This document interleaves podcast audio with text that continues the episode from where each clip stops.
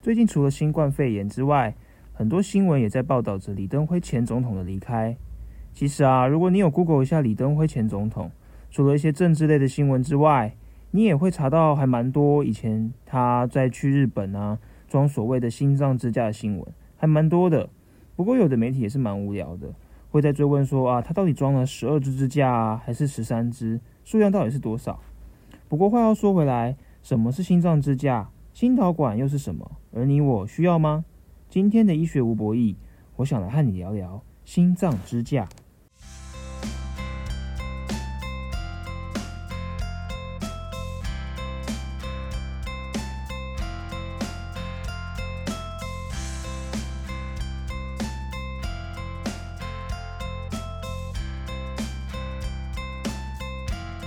嗨，你好，我是小熊医师。和你分享与时事有关的医疗大小事。支架英文名称叫做 stent，顾名思义就是有支撑功能的一个装置。其实身体有许多构造都有相对应的支架哦。一般常见的部位都是身体的一些像水管一样的管状构造，如运送血液的血管有血管支架，运送胆汁的胆管也有胆道支架，而肠道也有肠道支架。而这些会需要有支架的原因，大都是这些像水管一样的管状构造不通了。那如果说像血管的话，有血栓堵住了它，或者是血管壁因为有高胆固醇而使得管壁变厚，管径就变小了。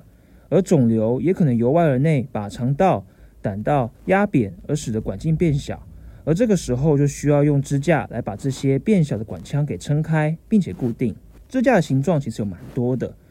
那如果用日常生活的东西来比喻的话，它的形状有点像我们去大卖场的时候去买水果，会看到用套套住水果的白色网套，而这些网套因为网状的伸缩特性，如果没有包住水果的时候，它看起来会是一个小小细细长长的状，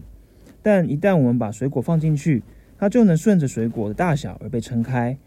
支架也是，我们只要把一个消了气的气球，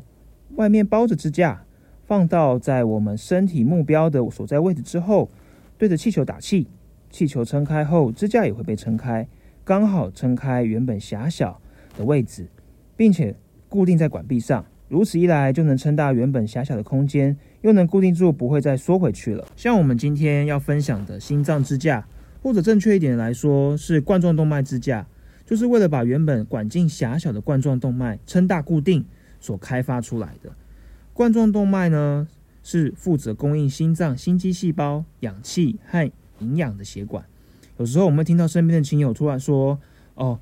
他有亲友突然胸痛，结果送医发现有心肌梗塞，那个就是血栓突然栓住了冠状动脉，心肌细胞得不到它该有的氧气和养分，就突然开始坏死，而产生胸口闷痛的症状。不过有的病人会说：我也没有胸痛，我也没有胸闷啊。”只是觉得最近体力变差，走几步路就会变喘。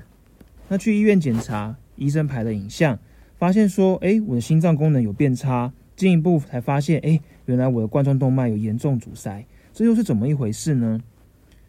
假如说我们换个比喻好了，心肌细胞们就像宽广的稻田，那冠状动脉就是灌溉它们的水稻。水稻堵住了，没有充足的水源灌溉，稻米就会枯萎。不过堵住的方式有很多种状况，有的时候是突然一个大石头直接塞住了整个水稻，使得一整片稻田瞬间枯萎。这是一般大家所熟知的急性心肌梗塞，是冠状动脉阻塞疾病的一种发生状况。不过其实有很多时候是很多很多的小细沙、小石头，日积月累的淤积在水稻，刚开始丝毫不影响灌溉水量，稻米还是长得不错。但随着时间日渐不足水分，稻米长得越来越不好，然后部分开始慢慢枯萎，直到最后收成才发现竟然变少了。原来水稻已经被阻塞的很严重了。所以临床上，如果我们怀疑有心脏疾病的病人，我们会透过心电图、超音波，甚至心脏的合一影像来调查病人是否有冠状动脉阻塞的疾病，有没有需要做进一步的检查。而这样统称这样的病人。称为冠状动脉疾病，又简称为冠心症。那我们发现了塞住或者是狭窄的冠状动脉，要怎么把支架送过去支撑呢？这时候就要提到所需要的技术，叫做心导管。心导管就像是一个直达心脏的高速公路，它的精髓所在就是利用一个很细、很长的中空管。首先，先像打针接点滴针类似的方式，但经由手或者是脚动脉戳一个细针，以此为入口，一路顺着血管到心脏的冠状动脉。在 X 光的同步影像显影之下，我们可以看到导管在身体的位置，并且利用中空管来打显影药物，来去显影冠状动脉的流动，看它的管径有没有被塞住。呈现的影像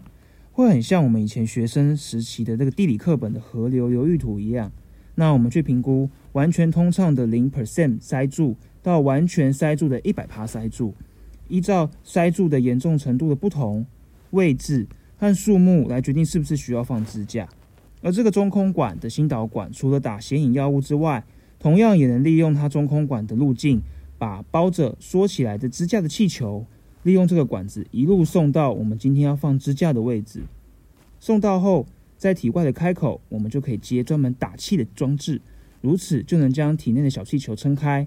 使得冠状动脉血管支架撑开，固定在血管内壁上，畅通血流。使得下游的心肌们再次获得他们所需要的养分和氧气，这就是撑开支架的原理。其实，心导管这个可以利用中空管运送医材到心脏的技术，真的是一个大突破。如此，很多原本需要从胸口纵切切开一个大伤口，来直接肉眼看到心脏才能进行的一些手术治疗，现在都可以利用这个方式来进行了。之后再讲其他心脏疾病的治疗时，我还会再提到哦。说来好笑，查了一下心导管的历史，最早的心导管概念是在一九二九年，有一个二十五岁的德国医生，他第一次尝试将导尿管插入自己的静脉，一路抵达心脏，然后最后用 X 光来记录这个插了导尿管的影像。当时这个方法很快被医学界抨击，觉得他根本是疯了。不过现在回头来看，哇塞，他真的是天才！在心导管放置支架的过程中，你只有局部麻醉。其实是可以保持神志清醒的，躺在检查台上，不用全身麻醉，少了很多麻醉的风险和恐惧。不过，其实我还蛮好奇的，像这样手术过程中可以保持清醒，是会让病人们感到紧张，还是会比较轻松呢？欢迎如果有做过心导管或者是清醒下做手术的观众留言跟我分享哦。其实，随着医疗持续进步，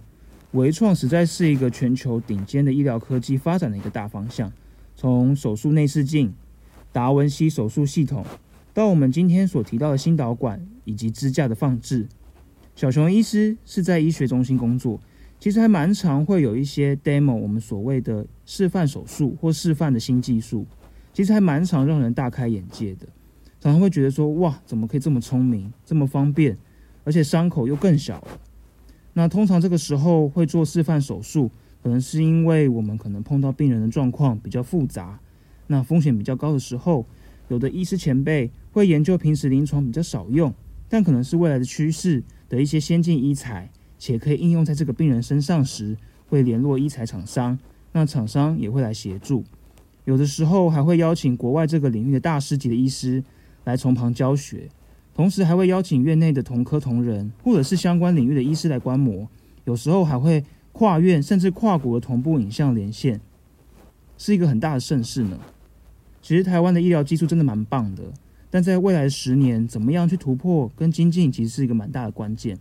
其实有人会说啊，够了就好了，干嘛一直进步？但就像以前的折叠式手机，在当时也是蛮好用的啊。但其实现在没有人会否认，智慧手机跟平板已经改变了我们的生活。既然如果三 C 产品能够持续进步，那能促进你我生命更健康的医疗技术，是不是也应该多推一把呢？我是小熊医师，现在订阅医学无博弈，听我分享与时事有关的医疗大小事吧。我们下次见喽，拜拜。